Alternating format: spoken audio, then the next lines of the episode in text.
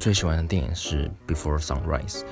呃，这部片影在台湾的翻译是《爱在黎明破晓时》。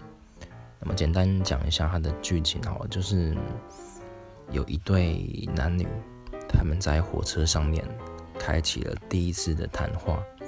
然后我觉得他们应该是有一见钟情的感觉吧。然后男主角的飞机是隔天的早上就要飞回美国，那么在维也纳这个城市，所以到了维也纳的时候，男主角就问说，问女主角说要不要跟他一起在维也纳待过一天。所以这一整部片就是在记录他们在维也纳约会一整天的行程。然后这部电影。